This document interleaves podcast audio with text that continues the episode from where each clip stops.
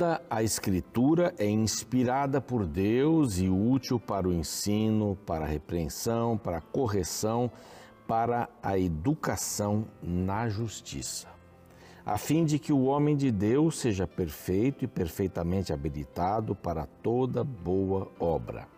Está no segundo, na segunda carta que Paulo escreveu para Timóteo, capítulo 3, 16 e 17 um verso fundamental quando se estuda a Bíblia, porque toda a escritura inspirada por Deus é útil, é inspirada por Deus e é útil. Ensino, repreensão, correção, educação. E aqui tem uma expressão que pode incomodar alguns, né? Para que o homem de Deus seja perfeito e perfeitamente habilitado. Não existe perfeição, não é esta perfeição que está dizendo aqui. Perceba bem o texto: habilitado para toda boa obra. É? É esse, esse é o nível de perfeição. Habilitado para toda boa obra. É aquele que tem o dom apropriado para o trabalho que a missão exige. É isto. Não é o perfeito impecável. É uma capacidade para o serviço. Essa é a perfeição.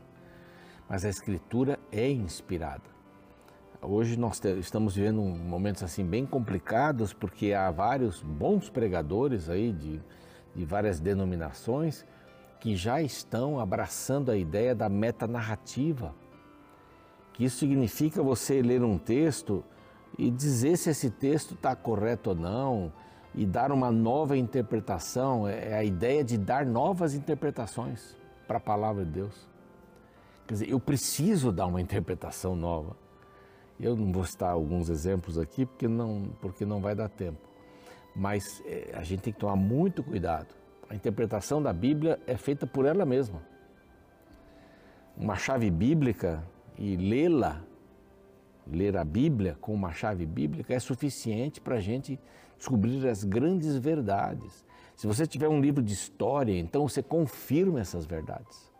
Um bom compêndio de história história antiga, história de diversos é, reinos daquela época. Então, a Bíblia ela é inspirada por Deus. É? Homens santos falaram da parte de Deus. É a palavra de Deus maravilhosa que a gente estuda aqui um capítulo por dia. Esse é o programa Reavivados por Sua Palavra, aqui da Rede Novo Tempo. E nós temos um prazer muito grande de poder acompanhar você, e você nos acompanhar através das mídias sociais, do YouTube. Olha, se você não está inscrito, vai lá se inscrever, né? Nosso canal é Reavivados por Sua Palavra, NT. Compartilhe o canal, compartilhe o link do canal com seus amigos, suas redes, não é? Se inscreva no canal. Estamos também no NT Play, que é uma, é uma excelente é, oportunidade para você ver outros programas além daqueles que você já vê na TV. Estamos no Deezer, no Spotify, com o programa Reavivados, desde Gênesis 1 até o capítulo de hoje, que é o 16 de Isaías, né? aliás, é o 15 de Isaías. Nós vamos falar sobre Moab. Nós temos que e temos uma gratidão e temos que mencionar isso sempre, porque anjos da esperança são as pessoas que nos apoiam com suas doações para que a gente pregue em português e espanhol para todo mundo, através do rádio, da TV, das mídias sociais. Essas são incríveis. Nosso pessoal aqui é incrível. Tem esses dons que eu mencionei aqui, né? Para o serviço de Deus. Que coisa maravilhosa e linda. É? E se você quiser se tornar um anjo da esperança, aqui está um, um número de WhatsApp para você mandar uma mensagem. Nós vamos lhe dar todas as orientações, tá bom? E falando nisso, aqui está uma revista que é oferecida gratuitamente, ela vai pelo correio. Basta pedir para esse outro número de WhatsApp aqui, aí você vai receber essa revista. É do Michelson, que tem uma capacidade incrível de entender esse assunto, ele compartilha com a gente a origem de tudo, de onde viemos. É muito importante a gente buscar assuntos como este aqui, balizados na Bíblia Sagrada, porque todos os as revistas aqui são baseadas na, na Bíblia Sagrada, cursos bíblicos, profecias sobre saúde, sobre família, é, saúde emocional, é incrível, infantil, não é? Sobre mulheres, sobre oração, é uma gama de, de material gratuito que a gente tem aqui. Neste outro WhatsApp você pede a revista A Origem de Tudo, tá bom? Nós vamos para o intervalo, agora na TV nós temos esse intervalo, no YouTube não. E ao voltarmos, eh, vamos dar uma passada aqui nesse capítulo 15, que vai falar sobre a queda, a profecia contra Moabe. Então não sai daí, a gente volta já já.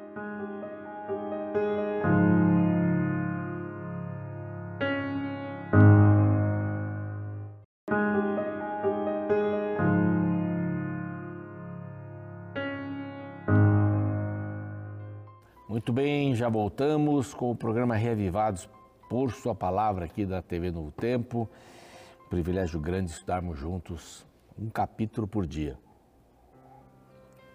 Assim não fica pesado, esse é um programa da Igreja Adventista, já é a terceira vez que a gente estuda a Bíblia desta maneira e vale a pena a gente ter um, um sistema para estudar a palavra de Deus. Você pode ter outro sistema, mas esse é um sistema bastante eficaz, né? não dá para esquecer. Um capítulo por dia na sequência não tem, não tem muito o que fazer, só anota o capítulo, pronto, você já tem aí o seu método para estudar a palavra de Deus.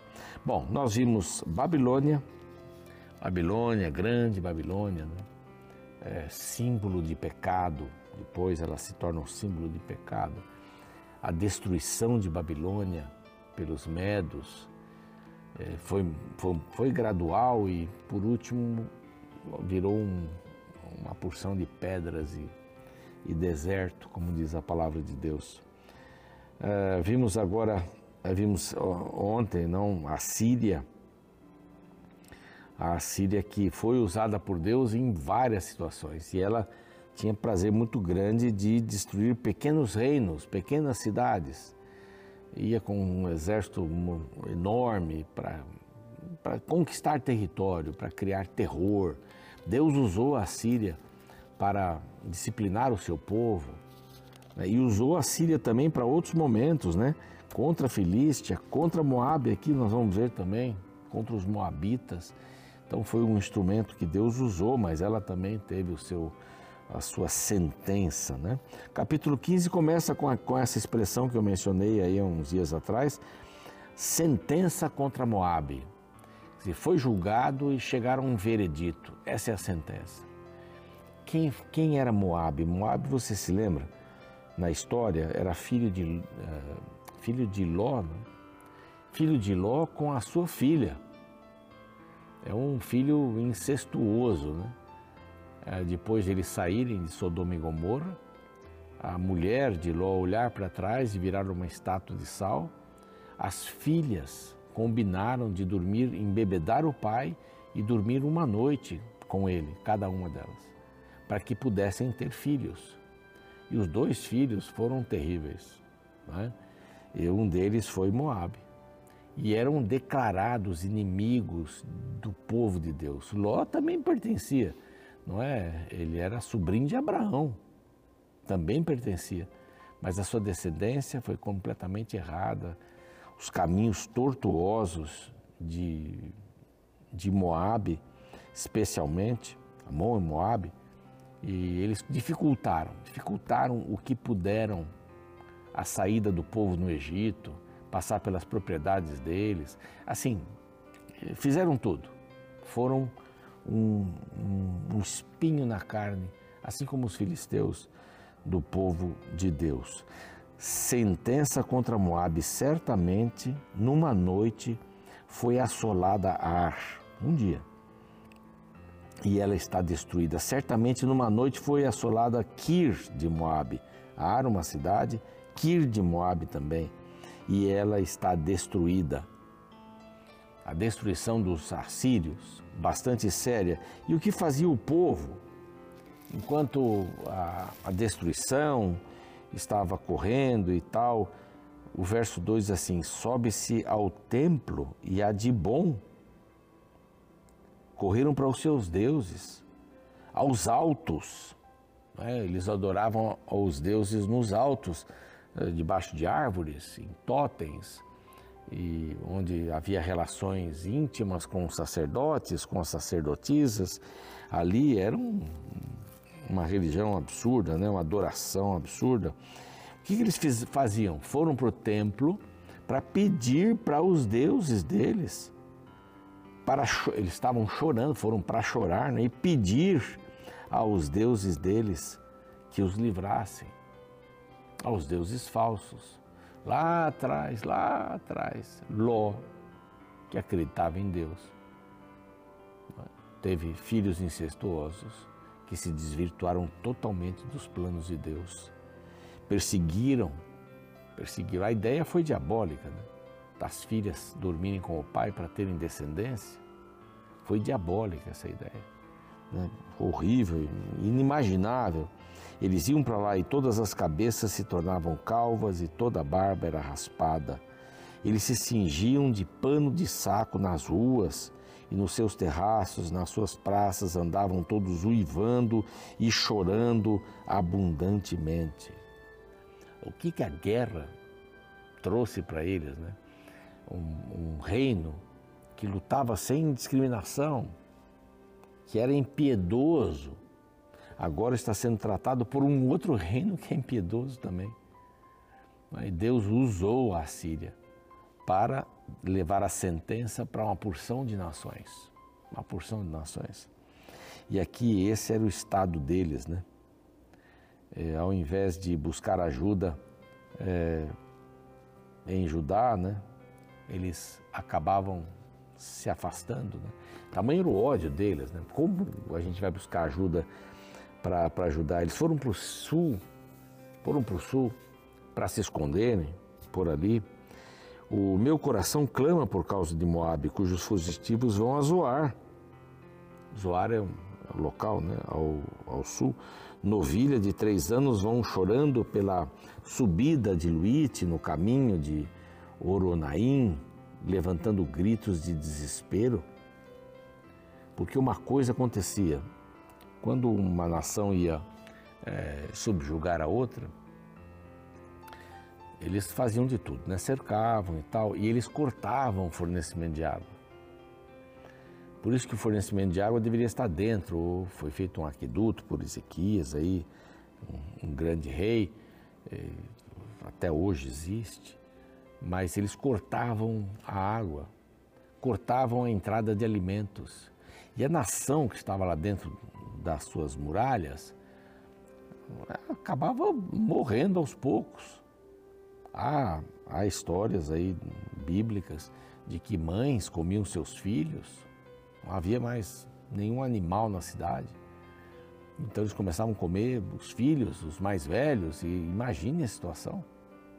Terrível. E esse era o cerco, né, chamado de cerco.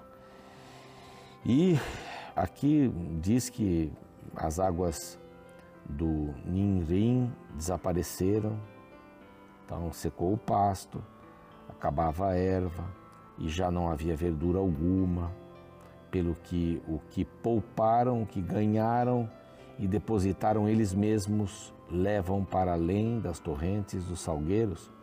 Pranto rodeia os limites de Moabe. Pranto, pranto, porque a água, aqui vem, porque as águas de Dimon estão cheias de sangue. Tamanha era a matança, tamanha era a desgraça sobre este povo, pois ainda acrescentei Adibon.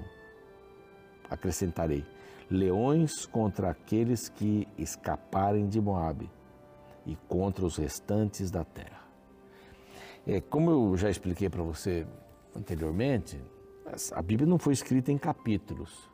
Então aqui nós temos um capítulo que vai para o 16, mas na realidade é a mesma mensagem do capítulo 15, quando vai contando essa história, a fuga para o sul, é? a soberba, e aí vai até, até o 17 aqui, vai explicando até bem mais. Mas é, é bem interessante, né? Como tão perto do povo de Deus, Moab pôde se afastar tanto da vontade de Deus e criar para si um sistema religioso. É muito fácil isso, muito fácil. A gente constantemente encontra pessoas que foram cristãs, assíduas, que se desenvolviam, que participavam, mas de repente elas começam a se afastar de Deus. O fato de nos afastarmos de Deus, como Moab aqui mesmo, nos afastarmos de Deus cria uma porta para a gente criar uma própria religião, criar um próprio Deus que vai ter as características da minha vontade. Sabe quando a gente conversa hoje assim? E diz assim: não, eu acho que Deus não, não vai fazer isso, não.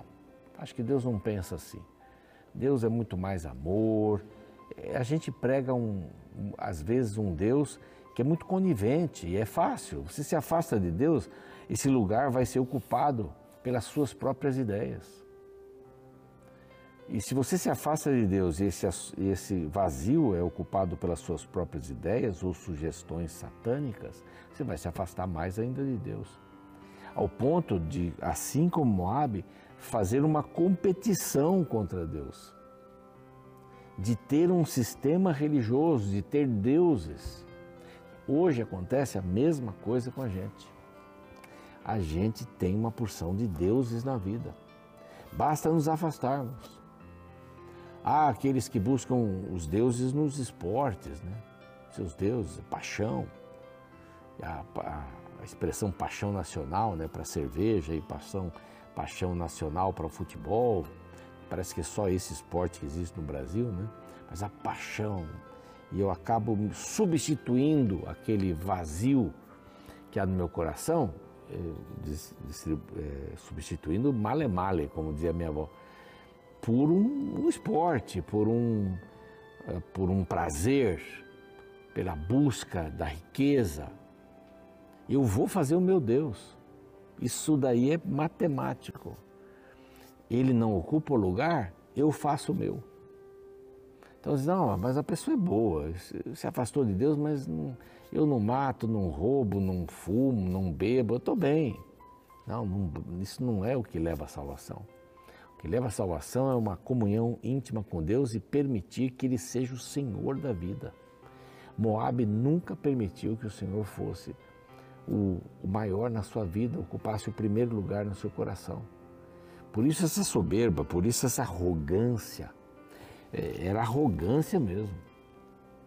Dizer que o povo de Israel que estava fugindo não podia passar no seu terreno, mesmo que pagasse, mesmo que não pegasse nada é um momento de desespero, um momento de ajuda, eles precisavam de ajuda, mas o coração duro, empedernido, porque Moabe se afastou de Deus e criou o seu próprio sistema religioso. Aconteceu assim também quando, depois que Salomão morre, o reino do norte fez o seu próprio sistema religioso. Contratou sacerdotes, treinou sacerdotes para que pudessem adorar um bezerro de ouro ali grande, um touro de ouro no sul e outro touro de ouro no norte. Ninguém sai. Vamos adorar esses deuses aqui. É fácil substituir esta ausência de Deus na vida, porque o nosso coração é enganoso, porque a gente é pecador. É fácil, é muito fácil. Eu gostaria de orar com você agora. Se você está passando um momento difícil na vida espiritual, se você está fazendo escolhas sem colocar Deus na frente, essas escolhas vão levar você cada vez mais longe de Deus. Então é hora de parar, é hora de parar e voltar. Voltar e buscar ao Senhor em primeiro lugar na vida. Vamos orar? Amado Deus, nós te agradecemos pela vida, pela paz que a gente tem no coração. E essa paz vem do Senhor. Nós te agradecemos pelas lições do passado é, povos como os Moabitas, que foram tão injustos, que foram tão duros, que foram tão insensíveis, orgulhosos, mas foram assim porque se afastaram de, da presença do Deus verdadeiro. Se afastaram. Então, que não ocorra conosco aquilo que ocorreu com os Moabitas.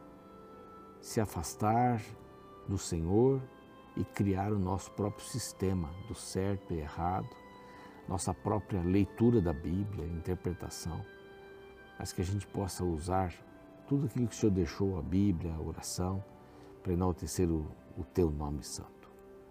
Abençoa-nos, Senhor, fazermos as melhores escolhas. Em nome de Jesus. Amém. O programa segue, eu fico por aqui e amanhã a continuação de Moab. Ainda não acabou. Amanhã a súplica de Moab. Espero você.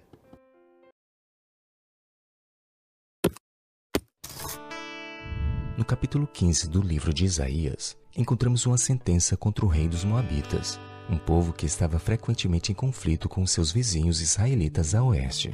O verso 2 cita a capital do reino em um contexto de humilhação. Sobe-se ao templo e a Dibon aos altos para chorar. Nos montes Nebo e Medeba lamenta Moabe. Todas as cabeças se tornam calvas e toda a barba é rapada. O verso 2 cita o nome de um lugar chamado Dibon. Neste lugar, um missionário alemão chamado F. A. Klein encontrou em 1868 uma pedra de basalto, com uma inscrição sobre mesa, rei de Moabe, datada em aproximadamente por volta de 830 a.C. A pedra conhecida como Pedra Moabita ou Estrela de Mecha narra uma luta entre os Moabitas e os Israelitas quando Mecha revoltou-se depois de prestar vassalagem por 40 anos. Comemorando então a suposta libertação, o rei Mesh erigiu a pedra Moabita em homenagem a seu deus Quemós. A pedra Moabita é um dos mais importantes achados arqueológicos para o estudo da Bíblia, pois nela encontramos a mais antiga menção escrita sobre o povo de Israel. Ela confirma o nome de locais e de cidades moabitas mencionadas no texto bíblico como Atarote e Nebo, Aroer, Vale de Arnon, Planalto de Medeba, Dibon, entre outros. Outro aspecto importante é que, dentre as 34 linhas que compõem o documento, na 18ª encontramos a mais antiga referência ao nome original do Deus do Antigo Testamento. No texto, o rei Mesh declara: Tomei dali, de Nebo, os vasos de Iavé, arrastando-os perante Quemós. O nome pessoal de Deus, conhecido pelo tetagrama sagrado YHWH, aparece quase sete mil vezes no Antigo Testamento é interessante como o rei Moabita sabia que ele não estava apenas em guerra contra o povo de Israel, mas contra o Deus que defendia Israel também. Sabe, esses achados mostram que a Bíblia é um livro milenar, com bases históricas confiáveis e que, de forma sobrenatural, sobreviveu ao longo dos séculos e chegou até você com uma mensagem que pode mudar sua vida.